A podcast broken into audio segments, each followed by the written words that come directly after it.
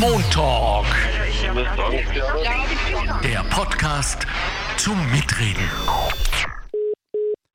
Ich sage ein herzliches Willkommen und zunächst einmal hoffe ich inständig, dass Sie alle, die Sie uns jetzt zuhören, hier bei einer weiteren Folge vom Montalk, dem Podcast der Arbeiterkammer Niederösterreich, gesund sind.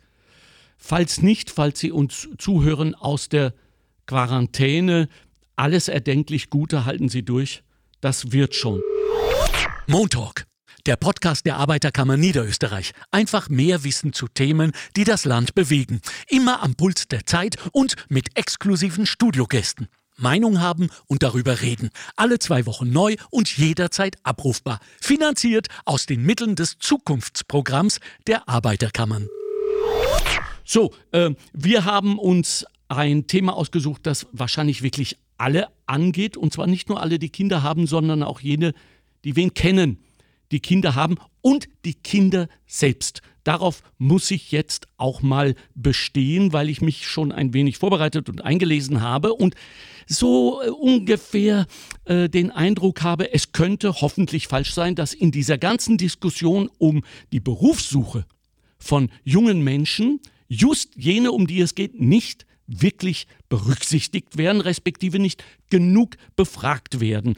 Das hängt damit zusammen, dass unglaublich viele Eltern, und das hat eine ähm, Untersuchung, eine aktuelle herausbekommen, nämlich 52, 92, pardon, 92 Prozent der befragten Eltern haben Bedarf nach Informationen über Eignungskriterien und Bewerbungsverfahren an Schulen, Betrieben und Hochschulen.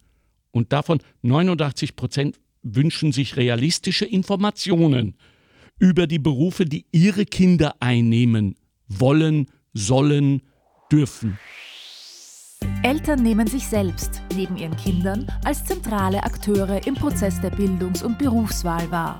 Das ergab eine Studie der Arbeiterkammer gemeinsam mit der Wirtschaftskammer und der Pädagogischen Hochschule Niederösterreich. 92 Prozent der Befragten haben Bedarf nach Informationen über Eignungskriterien und Bewerbungsverfahren an Schulen, Betrieben und Hochschulen. 89 Prozent der befragten Eltern wünschen sich realistische Informationen darüber, wie man einen bestimmten Beruf ergreifen kann und was in verschiedenen Berufen eigentlich verlangt wird. Dass das Ausbildungsangebot besser bekannt werden muss, zeigt folgendes Beispiel. Es gibt derzeit mehr als 200 unterschiedliche Lehrberufe in Österreich. Jedoch werden knapp 60 Prozent der Lehrlinge in nur zehn Lehrberufen ausgebildet. Ich habe mir zwei hochkompetente Menschen in dem Podcast eingeladen. Zunächst begrüße ich Frau Professor Simone Breit von der Pädagogischen Hochschule in Baden. Guten Tag, Frau Professor. Schönen Tag an alle. Danke, danke. für die Einladung. Und ich danke Ihnen für Ihre Zeit. Ich denke, Sie haben genug zu tun, aber dies ist auch wichtig. so, und äh, des Weiteren heute im Podcast Günter Hoos vom AMS Niederösterreich. Servus, Günther. Hallo, schönen Tag zusammen. Wir sind mitten im Prozess der Berufsorientierung. In den Schulen geht es momentan noch heiß her. Ich bin froh, dass ich dabei sein kann. Ja, super. Und äh, ich bin auch froh als vierfacher Vater, dass Leute wie du dabei sind. So, in medias res. Äh, worauf, Frau Professor Breit, kommt es denn an, wenn wir Erwachsenen, wenn wir Eltern darüber nachdenken, was unsere Kinder mal werden wollen. Der Satz klingt allein schon so absurd, aber erklären Sie es uns aus wissenschaftlicher Perspektive. Ja, ich glaube, das ist eine wunderschöne Einstiegsfrage. Ähm, und unsere Studie, wo wir 680 Eltern in Niederösterreich befragen konnten, hat ganz wunderbar gezeigt, dass sich Eltern in dieser Frage der Berufsorientierung und der Berufswahlentscheidung äußerst engagiert zeigen. Ja, sie wollen an der Seite ihrer Kinder und Jugendlichen stehen und sie in diesem Prozess begleiten. Und es ist wirklich ein Prozess, das ist nichts, äh, was man in wenigen Tagen oder Wochen entscheidet, sondern was wirklich ja, eine gewisse Lebensphase die Kinder und Jugendliche begleitet. Und das Schöne, was wir gesehen haben in unserer Studie, ist, dass sich Eltern gerade bei dieser äh, Berufswahlfindung vor allem auch um Fragen kümmern, die mit der Wertehaltung und dem Stellenwert vom Beruf und was einem im Leben und im Beruf wichtig ist, ganz, ganz äh, intensiv auseinandersetzen und sie sich da einfach an der Seite ihrer Kinder sehen und sie unterstützen und begleiten möchten. Also ich glaube, das Wichtigste ist einmal mit dem Kind und dem Jugendlichen im Dialog sein, in Beziehung sein, im Austausch sein, ähm, gewisse Dinge zu thematisieren, was könnte an einem Beruf dir wichtig sein, ähm, wo hast du deine Interessen und Neigungen, wo sind deine Stärken, denn man muss sich ja, um einen Beruf wählen zu können, im Grunde einmal selber recht gut kennen. Das ist einmal die wichtigste Voraussetzung. Da beginnt es mal, ähm, sich selbst, seine Interessen, seine Stärken, äh, seine Neigungen zu kennen. Okay, gut. Äh, an sich glaube ich jetzt ein guter Zeitpunkt, um unsere diesmal nicht Straßen, sondern Messenbefragung einzuschalten. Äh, Christoph Baumgarten war wieder einmal unterwegs, diesmal auf der ZAL. Das ist eine Messe Zukunft, Arbeit, Leben, wo es genau darum geht. Und äh, dort hatte er so Eltern sowohl als auch, ich glaube es gehört zu haben, auch Jugendliche. Hören wir mal rein, authentische Aussagen. Was zu ihm passt, wenn es irgendwie möglich ist, der Beruf. Naja, und dass es eine gute Ausbildung ist. Ähm, mit Zukunft? Mit Zukunft natürlich. Wo muss zu ihm passen. Wir sind momentan noch auf der Suche, was er eigentlich gerne hätte. Und da ist natürlich so eine Messe hervorragend, weil man da viele Ideen bekommt, was man machen könnte weiß noch nicht, in welche Richtung ich gehen will. Aber hier diese Messe, ich glaube, da finde ich schon was mit dir. Wir waren gerade drinnen, ja. ja. Genau. Und sind's da, aber gehen Sie da eher danach, was Spaß macht oder was die besseren Zukunftschancen hat? Ja, schon was Spaß macht, aber halt auch mit beides, Mischung eigentlich aus ja. beiden war halt super. Ne? Dass das dich halt interessiert. Ja. und dass es halt einfach passt. Ja, auch, dass, also, dass das Umfeld passt und dass du dich auch zum Beispiel jetzt im Schulgebäude wohlfühlst oder halt in deinem Lehrgebäude, halt, dass du dich auch oder bei den Menschen wohlfühlst, mit denen du arbeitest. Also wichtig ist einmal für die Lehrlinge oder die Lehrlinge, die was halt werden wollen, dass sie einmal wissen, ob sie zum Beispiel einen handwerklichen Beruf lernen wollen oder ob sie dann eher in einem Büro sitzen wollen. Das ist einmal schon enorm wichtig, weil man ja viele Berufe bei uns jetzt in der Firma zum Beispiel abdecken, wie ein Metalltechniker oder ein Mechatroniker. Und wenn man dann aber in eine Richtung geht wie mit Computer oder irgendwas, ist das halt dann vielleicht nicht gleich die erste Wahl, solche Berufe. Ja. Da ist halt so ein Berufsinfomesser natürlich ganz toll, weil da kann man sich natürlich viele Berufe schon mal anschauen, dass man dann wirklich auch schon einen, einen gewissen Weg einschlagen kann. Ja. Gut, vielen herzlichen Dank an Christoph Baumgarten für diese Interviews und jene, die uns geantwortet haben. Die Zukunft Arbeit Leben Messe ist eine Veranstaltung der Arbeiterkammer Niederösterreich. Günter Hoos, er arbeitet für das AMS Niederösterreich. Nochmal herzlich willkommen, danke für deine Zeit.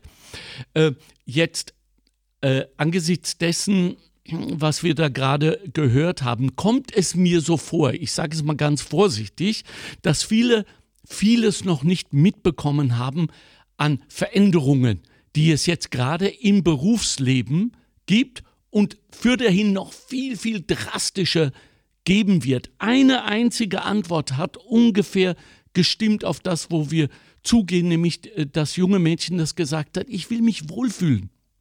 Also der emotionale Faktor. Am wenigsten hat mir gefallen der Herr, der gesagt hat, äh, es geht um Büro oder Handwerk. Das ist doch zu kurz gegriffen, Günther. Ja, die Berufsbilder mischen sich immer mehr. Ja.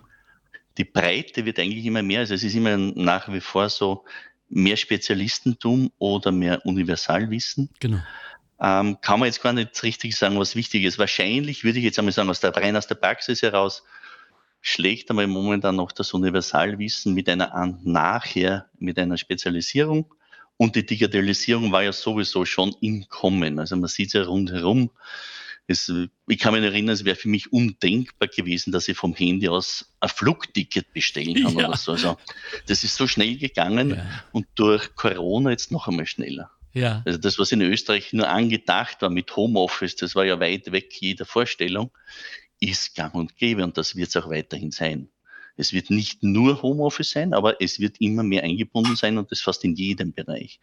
Das heißt, diese Digitalisierung wird sich auch im Handwerk niederschlagen weil halt alle Geräte, Statistiken, ja, alles rumherum. Also auch der Installateur, der jetzt bei mir die Wasserleitung repariert, hat schon seinen Drucker mit und druckt mir die Rechnung vor ja. Ort aus und ja, so. Da, ne? also, ist nichts passiert. Es, es, wird so sein. Also das, das ist die Zukunft auf jeden Fall. Wenn ich sage, Digitalisierung in jedem Bereich, was genau ist, auch noch schwierig abzuschätzen.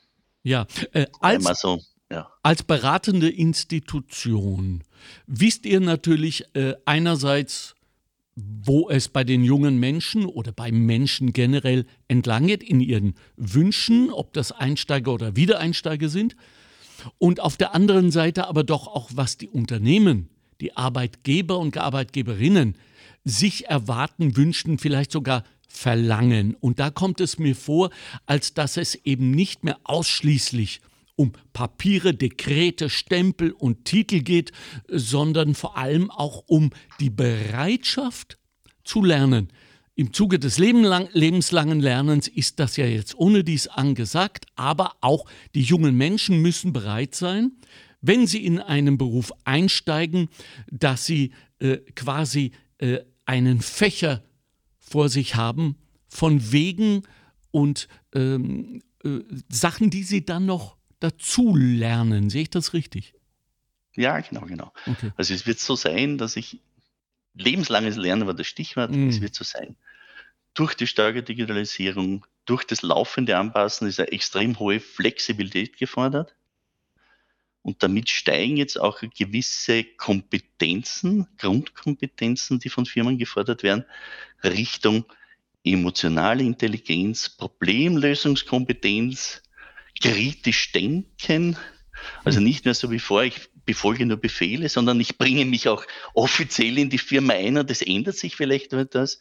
Und natürlich durch die Globalisierung und auch durch das Homeoffice so eine Art interkulturelle Kompetenz. Ja. Weil die Vermischung weltweit nun einmal da ist. Ja. Und damit brauche ich Verständnis für die verschiedenen Kulturen. Ne? Ja. Das heißt, Entwicklungsbereitschaft, Neugier, Lernbereitschaft, das ist was, was prinzipiell gefordert wird von den Firmen. Genau. Und es wird in Zukunft natürlich auch mehr nachgefragt sein. Ja. Da fällt mir natürlich wieder ein eklatantes Bildungsproblem ein, nämlich Englisch.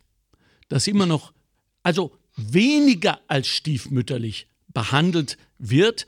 Äh, das verstehe ich nicht. Und ich möchte jetzt an dieser Stelle wirklich dezidiert festhalten, es geht jetzt nicht um die Lehrerinnen und Lehrer an den Schulen, sondern das ist ein Problem, das weitaus höher liegt und äh, auch dort bereinigt werden sollte. Äh, das heißt, Eltern sind gut beraten, wenn sie ihren Kindern äh, in einer Art Extraunterricht, Nachhilfe, hat man früher gesagt, Englisch beibringen. Das ist ja sowieso ein Milliardengeschäft im Land, was es nicht sein müsste. Äh, Sei es drum. Das wäre ein anderer Podcast, da lade ich dich dann auch zu ein. ja. äh, übrigens, äh, hat jemand äh, von, von euch, von Ihnen, äh, äh, Frau Professor Breit, verstanden, was der erste junge Mann gemeint hat? Ich habe immer Slim Fast gehört. Habt ihr das auch gehört? Ist das schon ein Beruf, Diätiker oder was hat er gemeint? Keine Ahnung. Sie auch nicht, gell?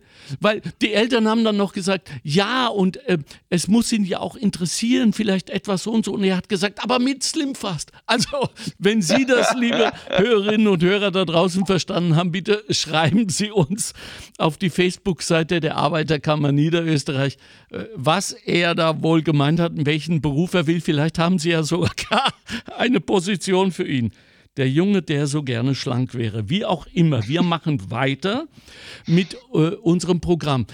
Äh, Simone Breit, von wissenschaftlicher Perspektive aus gesehen, äh, Eltern wollen wissen, wo es lang geht, fühlen sich ganz offen deutlich zu wenig, vielleicht nicht integriert, aber informiert.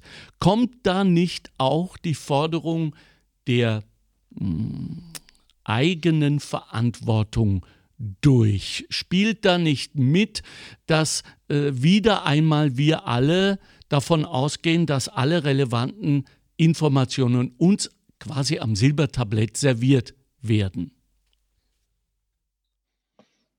Ja, ich glaube, da spielen mehrere Faktoren hinein. Also Eltern nehmen sich als zentrale Akteure in diesem Berufsorientierungsprozess wahr. Mhm. Und gleichzeitig schätzen sie aber sich selbst so ein, dass sie nicht auf dem neuesten Stand sind, was die Arbeitswelt und Berufswelt anbelangt. Ja, sie haben ihre eigenen Erfahrungen und vielleicht auch tradierte Berufsbilder im Kopf.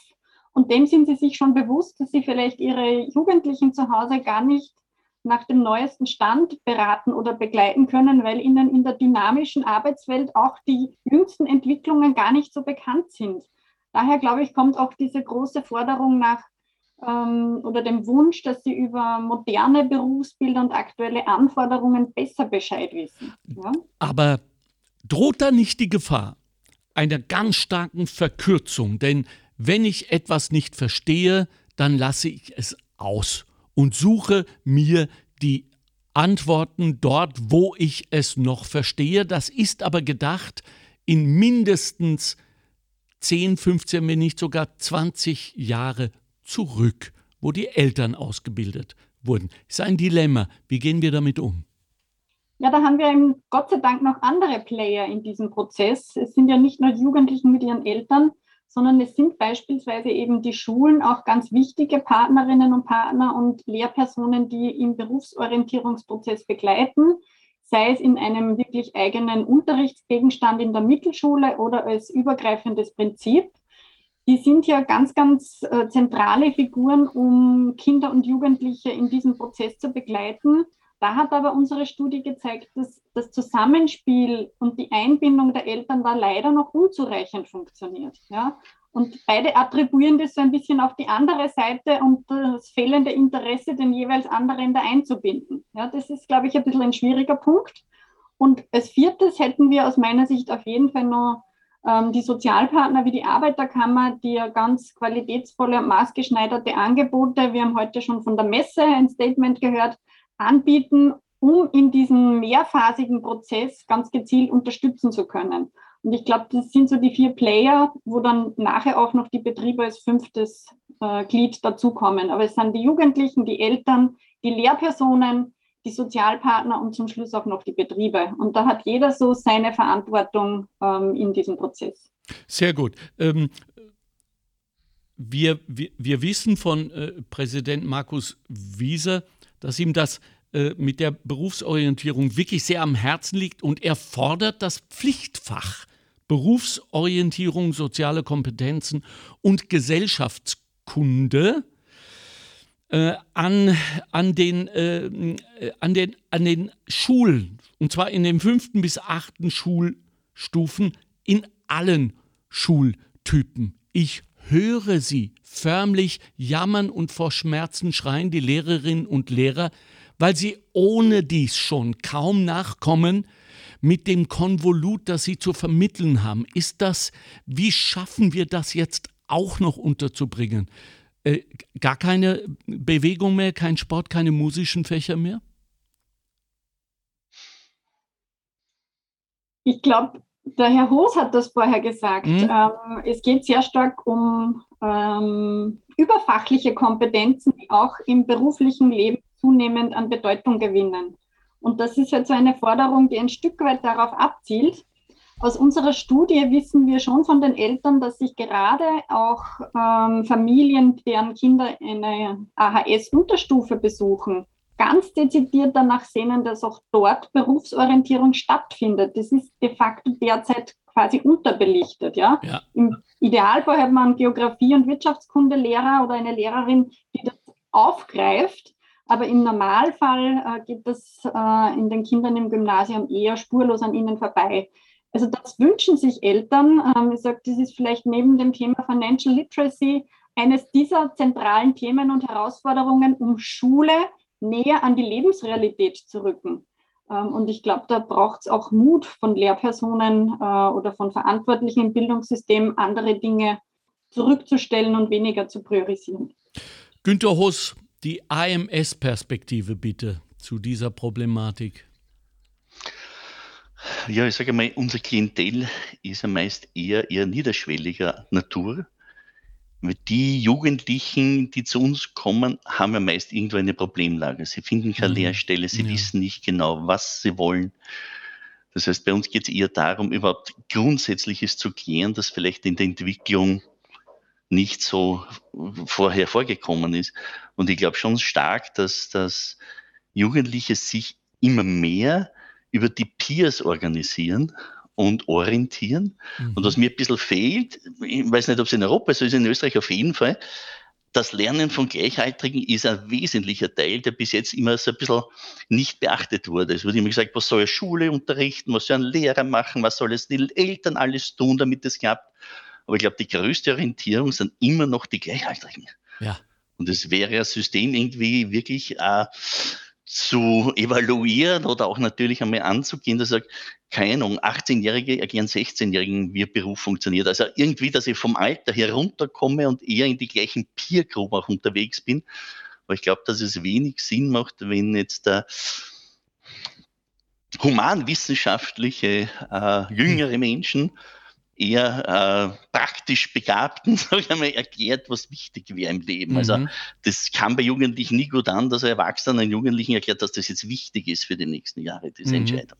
Also im Zuge der vergangenen sechs Jahre, in denen die Sozialpartner schon an dieser Problematik arbeiten, nämlich die Arbeiterkammer Niederösterreich und die Wirtschaftskammer Niederösterreich, die ganz offenbar, hurra, alle ihre ideologischen Auseinandersetzungen und Unterschiede haben ruhen lassen für dieses wichtige Problem. Äh, die haben jetzt einerseits ähm, fünf Masterlehrgänge an der Pädagogischen Hochschule Niederösterreich, also bei Ihnen, Frau Professor Breit, installieren können und äh, bereits 75 Absolventen in diese Schlacht geschickt, wenn ich das mal so martialisch bezeichnen darf. Und ähm, diese Geschichte wird jetzt für weitere drei Jahre verlängert, weil sie offenbar eine äh, erfolgreiche ist. Was machen diese Leute dann? Die, was, wo setzen jetzt diese 75 ausgebildeten Menschen an? Ja, das kann ich ein bisschen näher ausführen. Bitte. Ähm, das sind Lehrpersonen, die sich bei uns an der Hochschule weiterqualifizieren in Form dieses Masterlehrgangs zur Berufsorientierung. Das heißt, die sind alle an Schulen, im Regelfall an Mittelschulen tätig und entfalten dann auch genau dort ihre Expertise und Kompetenz, die sie aus diesem Weiterbildungslehrgang mitbringen. Also die sehen sich wirklich als Dreh- und Angelpunkt um die vorher von mir genannten äh, Beteiligten gut miteinander zu vernetzen. Also in der Region vor Ort Betriebserkundungen zu organisieren, Berufsorientierung wirklich systematisch zu implementieren an der Schule, die Eltern einzubinden. Also genau an dieser Schnittstelle agieren diese BU-Lehrpersonen. Insofern die absolut richtige Idee, weil wie wir jetzt gehört haben, war es ja immer äh, in der Verantwortung, in der Leidenschaft, muss man fast sagen, von einzelnen Pädagoginnen, die äh, mal hier und mal dort etwas einfließen haben lassen, was natürlich nicht richtig ist systemisch. Und nun werden die Interessierten, habe ich das richtig verstanden, auch relevant ausgebildet, damit sie auch wissen, wie sie gezielt vorangehen sollen. Ist das so? Genau, die okay. besuchen eine Weiterbildung, die sich genau mit dem Berufsorientierungsprozess ganz intensiv beschäftigen und hier eine Expertise eben sich aneignen und das dann auch im schulischen Umfeld in Vernetzung mit anderen Akteuren zur Geltung bringen. Gut. Günter Hoos vom äh, AMS kann ich beruhigen, denn im Zuge dieser ganzen Aktion ist man natürlich auch ganz so, wie du es richtig empfunden hast, draufgekommen, dass Jugendliche untereinander sich informieren müssen, weil das am besten greift. Denn ich kann mich erinnern, sowohl an meine Jugend als auch jene meiner mittlerweile sehr erwachsenen Kinder, das kommt nicht gut, wenn die Eltern sagen, was willst du denn werden? Da ging bei mir schon ein Rollladen runter. Ich wollte sowieso immer das werden, was ich bin. und das kommt bei keinen der Eltern nach wie vor gut an. Künstler, jössers, ne? Äh, kommt auch, glaube ich, in der Zukunft Arbeit Leben Messe nicht vor, nehme ich mal an. Ja, es ist trotzdem für alle, die uns zuhören, ein wunderbarer, aber ultra harter Beruf. Äh, schaut, dass ihr was Richtiges lernt vorher, weil die äh, düsteren Zeiten kommen, wo man vielleicht darauf zurückgreifen muss. Aber es wurde eine App oder wird gerade eine App entwickelt. Denn diese Peer Groups, von denen du gesprochen hast, die finden ja hauptsächlich im Netz statt. Und äh, da findet auch dieses Vertrauen statt, zuzuhören, was jemand zu sagen hat. Vom AMS, welche Forderungen an die Eltern? Hm. Ja, welche Forderungen? Also ich versuche oder wir versuchen jetzt da auch immer mit den Jugendlichen alleine zu sprechen, ohne den Eltern. Ja, ja. Um einmal abzuklären, ist der Berufswunsch von den Eltern getragen oder vom Jugendlichen getragen. Ja. Ähm, und was wir uns von den Eltern wünschen, naja, nehmen Sie sich bitte Zeit für Ihre Kinder. Also ich habe schon das Gefühl, das wird von Jahr zu Jahr weniger. Irgendwie wird der berufliche Stress. Beide Eltern der LG arbeiten, haben nicht mehr viel Zeit für die Jugendlichen. Und ich erlebe es schon so, dass ich hier zeitweise sogar so ein bisschen das Gefühl von Vaterersatz spiele. Wow. Man merkt dann, sie werden gehört, man nimmt sie ernst und sie plaudern einfach vor sich hin, was sie wirklich interessiert und was sie nicht interessiert. Also Zeit nehmen und beobachten. Halt. Also ich denke, Kompetenzen beginnen in der Volksschule. Hm. Davor wächst man sein Leben, dass man mal ein bisschen eigenständig wird und dann beginnen die Kompetenzen die ersten. Ja, ja. Äh, es scheint sich also wirklich um ein allumfassendes Bildungssystem äh, äh, auch zu handeln, das hier verändert gehört, um die jungen Menschen, die ja schon sehr, sehr früh mittlerweile in die digitale Welt einsteigen und somit auch möglicherweise ein schon sehr früh ein viel erweitertes Bewusstsein haben, als wir alle vermuten ja, weil wir jetzt in dieser Brückengeneration sind. Ja. Äh, Frau Professor Breit, sollen Eltern da überhaupt mitgehen auf so eine Messe? Mir ist das fremdpeinlich, wenn ich dazu höre, wie Eltern für ihre Kinder sprechen. Er soll, sie soll. Das ist doch over. Ich glaube, Sie skizzieren da so einen ein Trend, den, den wir alle gesellschaftlich wahrnehmen können. Ähm, entweder, ich nenne sie jetzt wieder Helikoptereltern, oh ja. die eigentlich auch bei den Maturantinnen und Maturanten und gar nicht nur bei den 15-Jährigen da mitmischen und eigentlich den Dialog mit anderen Gesprächspartnern führen und für die Kinder und Jugendlichen sprechen, an sich, anstatt die sich mal selbst organisieren zu lassen. Ja. ja. Das ist so das eine, diese Überverantwortung, Überbehütung und auch ein Stück weit Bevormundung. Ja, das können wir auf jeden Fall beobachten. Und auf der anderen Seite glaube ich genau das Gegenteil, das Kollege Hoos skizziert hat, dass es Jugendlichen manchmal einfach auch an einem Dialogpartner fehlt, wo das Gegenüber gar nicht da ist. Was hast du heute gemacht? Aha, was, ist dein, was machst du eigentlich, wenn du in die Arbeit gehst? Also dieser simple Austausch. Viele Jugendlichen können nicht beschreiben, was ihre Eltern den ganzen Tag über machen, wenn sie in der Arbeit sind. Wow. Ja? Und da müssen wir uns ein Stück an der Nase nehmen und die sehe ich schon als zwei sehr gegenläufige Entwicklungen oder, oder Phänomene. Ja? Und da fehlt es eigentlich so ein bisschen an der gesunden Mitte. Ja? Glauben Sie eigentlich, dass die Kinder das gerne haben, äh, an der Hand geführt, in ihrem Beruf zu ihrer Messe zu gehen? Äh, glauben Sie, dass die Eltern darauf bestehen? Glauben Sie, dass die jungen Menschen eigentlich nicht alleine dort sich orientieren wollen? Ich glaube, das kann man pauschal nicht beantworten, weil da ist wahrscheinlich jeder Fall anders gelagert. Viele Jugendlichen kennen es wahrscheinlich gar nicht anders. Deren Leben ist von den Eltern von A bis Z gut durchorganisiert. Oh Gott. Ähm, und andere würden das vielleicht ähm, mit Peers besuchen oder mit Gleichaltrigen sich da mal umschauen und erkunden. Aber ich glaube, das ist ja individuell unterschiedlich ausgeprägt. Liebe Eltern, tun Sie das nicht. Halten Sie sich raus. Vertrauen Sie Ihren Kindern, dass sie selbst entscheiden können und vor allem belästigen Sie sie bitte nicht mehr mit ihren eigenen persönlichen Wünschen und äh, ihrer Vergangenheit. Die Kinder merken das, dass sie etwas werden sollen, damit sie vielleicht, ohne ihnen etwas zu unterstellen, draußen sagen können, ja, meiner ist jetzt und meine wurde jetzt und bei, na, da läuft euch super, die hat alle Prüfungen. Das heißt aber nicht, dass das Mädchen glücklich ist. Also bitte nehmen Sie sich zumindest zurück. So, das habe ich mir jetzt einfach mal erlaubt als vierfacher Vater. Günter Hoos, ähm, gibt es Interessen, die ausbildungs- und berufsrelevant sind oder ist es nicht schon so, dass der Zug der Interessen bei den jungen Menschen schon längst abgefahren sind?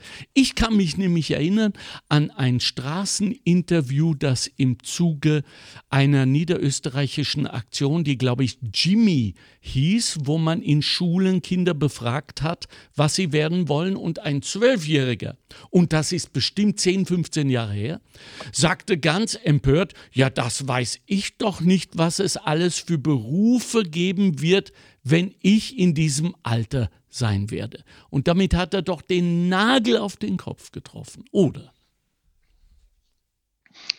Also wir erleben oder ich erlebe, man muss sich dazu billig ein Stück ausholen, wir sehen so circa 1400 Schüler pro Jahr. Okay. Das sind achten und neunten Schulstufen. Und wir erleben bis in die neunte Schulstufe, dass es in jeder Klasse drei, vier gibt, die noch nicht wissen, welchen Lehrberuf sie ergreifen wollen oder ob sie überhaupt eine Schule, eine weiterführende Schule besuchen wollen. Und sie wissen meist wirklich wenig von sich selbst. Also das Selbstkennenlernen ist leider ein bisschen so, ich sage, durch das passive Konsumieren. Also es ist so meine, meine Interpretation. Okay da wir sehr passiv geworden sind, also Konsumierer von, egal, von Fernsehsendungen, Computerspielen oder sonstigen, nicht mehr selber viel tun und daher auch gar nicht wissen, welche Stärke oder Schwächen wir haben. Am Land weniger, sage ich, weil da wird noch mehr oder muss noch mehr mitgeholfen werden und mhm. es wird noch mehr mitgeholfen. Im städtischen Bereich schon wesentlich mehr. Also sind immer wieder Schüler, die sagen, ich weiß nicht, was ich gut kann, ich weiß nicht, welche Stärken, ich weiß auch nicht, was ich werden will.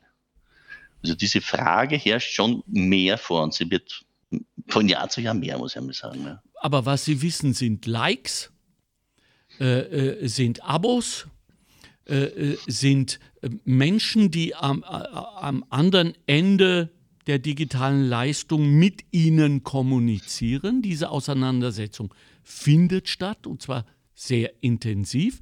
Daher ist der Weg den jetzt die Sozialpartner eingeschlagen haben, nämlich mit der App, äh, doch schon mal sehr richtig und gut gedacht. Belohnungssysteme könnte es da hilfreich sein, wenn sie etwas sammeln, Sterne, Punkte dafür dann, wenn man zum Beispiel, ich spinne mich jetzt aus, Leute, aber wenn man jetzt mit der Telco-Industrie einen Deal machen würde und äh, sagen, Ihr macht mit bei dieser Aktion, wo junge Menschen sich gegenseitig informieren, ihre Interessen veröffentlichen und dann aufgrund der Reaktionen bekommen sie halt im Monat so und so viel Download-Power, die sie ja alle dringend brauchen, äh, geschenkt quasi. Spinne ich jetzt oder ist das ein gangbarer Weg? Ja, es gibt schon so ein paar Theorien dazu. Okay. Dass man über die Spielsucht sozusagen, genau. die auch die ganzen Computerspiele verursachen, dass man da vielleicht auch Lernstoff weiterbringt. Ja, hm. das fängt dann mal, lieber Günther, damit an, dass wir Spiele nicht gleich setzen mit Spielsucht, ja. ja. die Gamification in Industrie und Unternehmen hat schon viel, viel Gutes gebracht. Auch für uns Erwachsene, die wir ja uns mit unseren eigenen Kommunikationsproblemen herumschlagen. Und äh, da hat äh, die Spieleverlagerung von gewissen Aufgaben und, und Fragen schon sehr viel gebracht. Aber ich bin auch auf dieser Schiene, dass wir sagen, lasst uns auch das zumindest versuchen zu, zu gamifizieren. Frau Professor Breit, äh, die Vielfalt ist ja ein gesellschaftliches, ich will nicht sagen, leider eben kein Phänomen, sondern ein Ruf, eine Aufgabe. Wir haben für viel mehr Vielfalt äh, zu sorgen. Günther hat das vorher auch schon eingangs äh, gesagt, dass Berufseinsteiger heute ja globil, globalisiert einsteigen. Und zwar selbst wenn sie an der Werkzeugbank stehen, weil wir wissen alle nicht, und das ist die Metaebene, warum wir überhaupt diesen Podcast machen, wem denn die relevanten Firmen in Zukunft gehören werden. Ja? Und da werden viele Menschen sich noch zurücksehnen irgendwann mal, die heute so darüber schimpfen, dass die Deutschen alles aufkaufen, weil dann werden es die Chinesen sein. Das heißt, wie auch immer wir das drehen und wenden, äh, sie sind gefordert, mit anderen Kulturen umzugehen. Gehört das auch zu Ihren Aufgaben, Frau Breit? Und wenn ja, wie bereiten Sie unsere Kids darauf vor?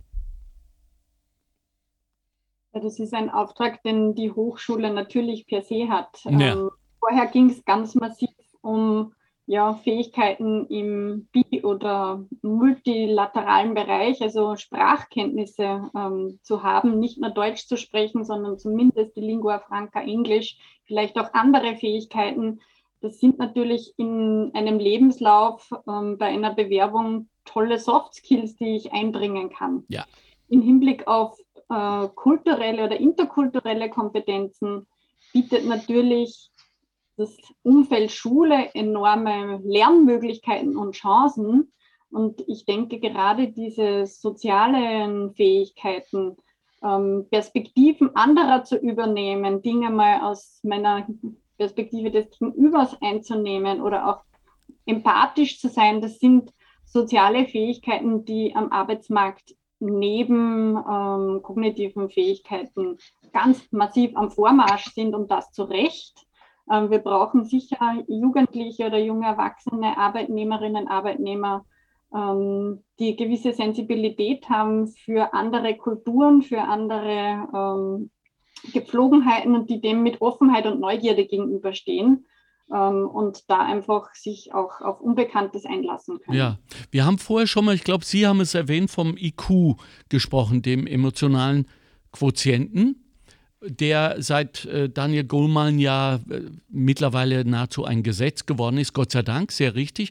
Und wir wissen auch, dass es in Zukunft immer mehr, so steht es zumindest geschrieben, um, ähm, äh, um eine Art sozialer Kompetenz, also auch etwas äh, sehr, hm, ja, emotionales, wiewohl man sagen muss, dahinter muss natürlich auch eine gewisse Ideologie stehen und so weiter, kommt die Politik ins Spiel. Aber äh, geht es dabei auf, bei diesen sozialen Fähigkeiten, die jetzt in Zukunft gefordert werden und abgeprüft werden, so höre ich, auch bei Bewerbungsgesprächen und in den Lehrausbildungen auch vorkommen, geht es da nur ausschließlich um Unternehmenskultur beziehungsweise Leadership ohne Angst und Macht, soll es ja immer noch geben, sondern äh, auch um die Neuorientierung von vielen jungen Menschen, die jetzt schon abgeschlossen im Beruf sind, also allen voran die IT-Spezialisten, die ja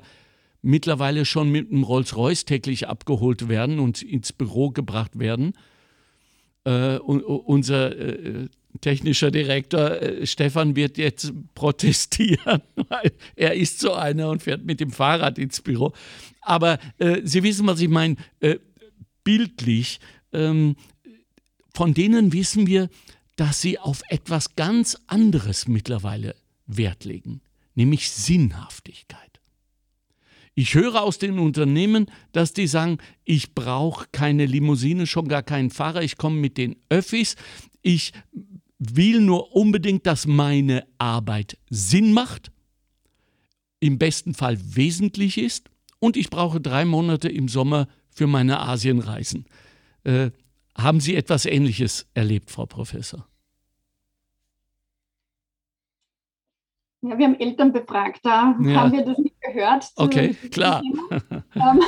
Ähm, Aber ich glaube, Sie sprechen schon einen Punkt an, der ganz, ganz wichtig ist, nämlich ich verbringe viel Lebenszeit mit beruflichen Aufgaben und Tätigkeiten. Ja. Und im Idealfall ist diese Tätigkeit sinnstiftend. Und das kann sie nur sein, wenn ich meine persönlichen Werte in diesen beruflichen Aufgaben auch realisieren kann. Ah. Das wäre natürlich etwas, ähm, was man jetzt aus der äh, wissenschaftlichen Perspektive wunderbar nachvollziehen kann. Und wo ich mir denke, warum zum Beispiel auch ähm, gerade bei jungen Menschen vielleicht ähm, der Klimaschutz und diese Green Jobs zukünftig an Attraktivität gewinnen, weil das dann Aspekte sind, die ihnen persönlich wichtig sind und wo sie Aspekte realisieren können, von denen sie sagen, das entspricht meiner persönlichen Werthaltung und da ist es sinnvoll, wenn ich mich einbringe. Aber es kann dann wieder ganz konkret sein und bei einem Sanierungsprojekt im Bereich der Wärmedämmung sein. Aber das kann etwas sein, wo ich sage, ja, da leiste ich einen sinnvollen Beitrag, ähm, wenn mir das wichtig ist als Einzelindividuum. Gut. Günter Hoss, also das schreit doch danach, dass wir hier vielleicht auch etwas lösen können. Denn die Frage, was sind eigentlich deine Werte, Kevin, ist ja relativ leicht gestellt von Eltern ja, und bringt vielleicht diesen von dir so geforderten Prozess ins Rollen der gegenseitigen Information. Was ist eigentlich, und diese, stelle ich, diese Frage stelle ich euch beiden, wenn Kinder schulterzuckend äh, da sitzen und sagen, weiß ich nicht, äh, ich habe keine Wert, ich habe keine Interessen, sagt ihr es mir. Was machen wir? Ja, ich denke, das ist am schwierigsten. Das sind dann auch diese Eltern, die gerne zu uns kommen ins Berufsinformationszentrum und sagen, gibt es da keinen Test oder so. Die hätten gern so fix, man macht einen Test und am Ende kommt raus, werde das oder so. Ja.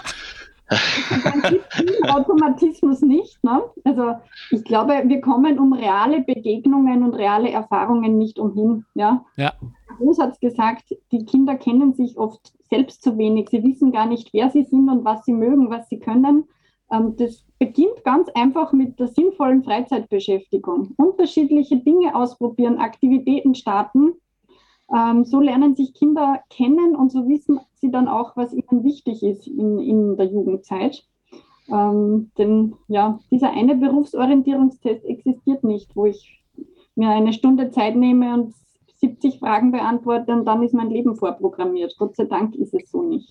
Ja. Die, ja, und die Zeiten, in denen wir Draht gebogen haben und einer uns dabei zugeschaut hat und dann wie äh, durch ein Wunder genau wusste, was wir die nächsten 40 Jahre machen werden, die sind endgültig vorbei.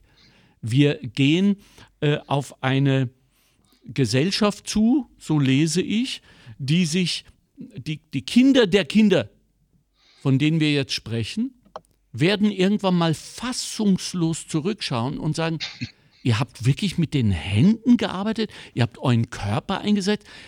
Diese Straßen wurden von Menschen gedeckt mit heißem Teer bei 40 Grad Außentemperatur und nicht mit Maschinen. Wart ihr wahnsinnig? Dafür wird aber die Forderung von Wirtschaft und Industrie eine ganz klar kreative sein. Nicht? Jetzt schon erschallt der Ruf nach Innovation in allen Gängen und Hallen. Wie bereiten wir, Frau Professor Breit, die Kinder auf diese kreative Arbeit der Zukunft vor? Das ist eine wirklich schwierige Frage. Ja, deswegen stelle ich sie ja Ihnen. Also ich glaube, ganz wichtig, um kreativ zu sein und Probleme lösen zu können, ist auch einmal ein Stück Langeweile erleben zu dürfen. Bravo. Und dann drauf zu kommen, ja, was kann ich denn eigentlich machen mit, mit mir ja. als Mensch? Ja, also das ist schon mal eine Erfahrung, die Eltern ihren Kindern wirklich gönnen und schenken können, sage ich. Ähm, dass ihre Freizeit nicht von morgens bis abends durchgetaktet ist, sondern dass sie selbstständig ähm, sinnstiftend ihre Freizeit gestalten und auch wirklich mal Langeweile erleben dürfen, denn dann entsteht Kreativität. Dann kommt mir ein Gedanke, dann nehme ich den Block und zeichne was auf, was auch immer. Das gefällt mir total gut. das wäre so das eine. Und ich glaube, das andere, was Sie angesprochen haben, einfach die zunehmende ähm, Digitalisierung oder auch die stärkere Präsenz von Maschinen oder Robotern. Ich glaube, zu einer weiteren Sprachkompetenz gehört auch, dass wir Kinder heranführen an, an das Programmieren, an einfache erste ja. Programmiersprachen und sie mit Robotik vertraut machen. Ja. Denn das wird etwas sein, was der künftigen Generation ganz leicht von der Hand geht und für uns noch etwas ist, wo wir eigentlich so ein bisschen Schwierigkeiten und die Hemmschwelle haben. Kinder und Jugendliche ähm, werden das aber in ihrem künftigen Leben auf jeden Fall brauchen und das wird ihnen tagtäglich womöglich begegnen. Ja. Günter Hoos vom äh, IMS, d'accord? Ja, sicher, sicher. Also mhm. die Zukunft wird so sein und die Jugendlichen und die Menschen werden sich anpassen. Ja. Schwierig ist immer für die, die in der Mitte stehen. Ja die noch vom alten System sind, aber jetzt im neuen sind, weil die Zukunft ist neu und die nächsten 20 Jahre sind so. Und da wird jetzt, der, vor allem am Arbeitsmarkt natürlich bei uns, wird die größte Herausforderung sein, wie gelingt uns diese Umstellung in die neue Zeit. Ja. Für die Jugendlichen, die das mitlernen, hoffentlich dann, wird es nicht tragisch sein. Ne? Genau. Also wollen wir hoffen, dass es nur eine Brückengeneration bedarf, um, um diesen Übergang zu finden. Und was Frau Professor Breit gerade gesagt hat. Es geht natürlich nicht, liebe Eltern, die Sie uns zuhören, jetzt äh, darum, neuen Wein in alten Schläuchen zu vermitteln. Das heißt, gehen Sie jetzt bitte nicht ins Kinderzimmer und schreien Ihre Kinder an, du sollst dich jetzt endlich mal langweilen, du musst nämlich kreativ werden. Das wird es auch nicht sein, sondern erlauben Sie es ihnen ähm, und, und weil wir vorher von der Gamification gesprochen haben, äh, verteufeln Sie nicht unbedingt jedes Spiel, das Ihre Kinder spielen. Da stehen manchmal ganz gute Philosophien dahinter, was nicht heißt, dass wir nicht wissen sollten, was sie spielen und natürlich auch darauf achten sollten, äh, wie Günter Host zu Beginn des Podcasts bemerkt hat, dass, äh, dass es natürlich Verführungen gibt, die auch in einer Art Sucht enden. Äh, furchtbare Geschichten aus Asien beweisen uns das. Also wir äh, dürfen sie auch nicht ganz äh, loslassen, unsere Kinder. Ich finde das unglaublich wichtig, dass die Robotik am Schluss jetzt nochmal vorgekommen ist, äh, denn äh, die werden diese Arbeitsprozesse, von denen auch der Herr gesprochen hat in unserer Befragung auf der Messe, äh, der so gesagt hat, es geht um Büro oder äh, Handwerk. Beides wird von Robotern ähm, in einem unvorstellbaren Maße übernommen werden. Das heißt, wir haben es, wenn alles gut geht, äh, mit zukünftigen Generationen von Künstlern zu tun, die eigentlich etwas anderes gelernt haben und jetzt plötzlich drauf kommen, dass ihre äh, Gitarrenspielerei oder das Spiel, das sie immer gespielt haben, ihnen jetzt zugutekommen.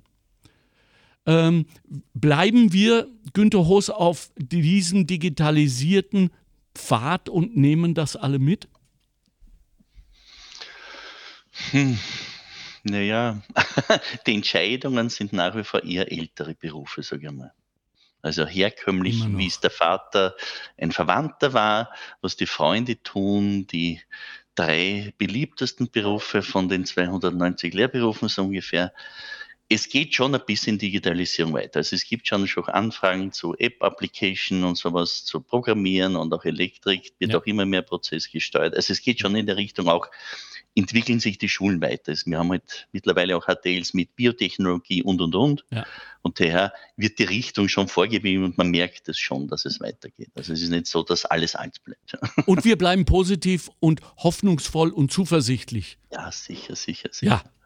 Bravo. Also ganz, mein, mein, Lieblingsding ist ja wirklich ganzheitliches Lernen, das könnte noch verbessert werden. Okay.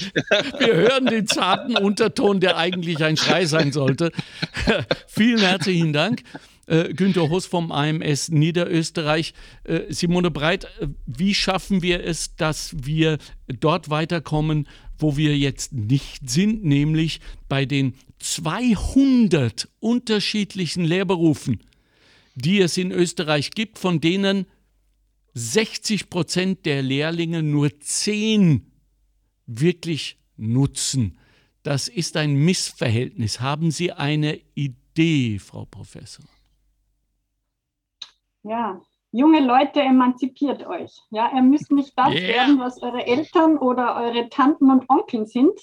Es gibt ganz neue und andere tolle Berufsfelder, ähm, die ihr entdecken und zu euren machen könnt. Ich glaube, das ist eine ganz wichtige Botschaft, dass man nicht die heimlichen ähm, Erfüller sein müssen für unerfüllte Träume und Berufswünsche vielleicht der Eltern sich nirgendwo hineindrängen zu lassen, sich selbst kennenzulernen und auch selbstbewusst aufzutreten und seinen Weg zu gehen. Das wünsche ich allen jungen Leuten. Jugendliche der Welt, vereinigt euch. Bravo, das ist gut. Danke, Frau Professor. Ich äh, habe auch noch etwas zu sagen. Langweilt euch? Proaktiv und kreativ?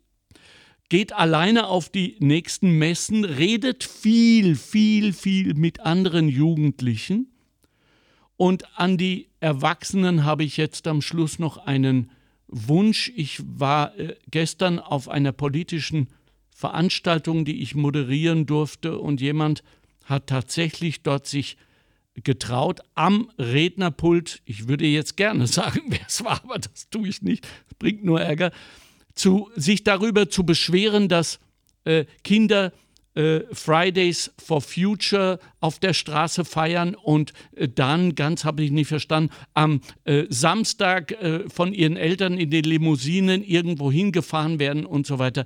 Tun Sie das bitte nicht. Jahrzehntelang haben wir uns alle darüber beschwert, dass die Politikmüdigkeit und das Desinteresse der jungen Menschen an Politik wirklich ein großes Problem darstellt, was uns auch dazu geführt hat, dass wir mittlerweile viel mehr Menschen in der Politik haben, die nichts können, nichts wissen, nichts darstellen, nichts haben, aber wissen, wie das Spiel geht.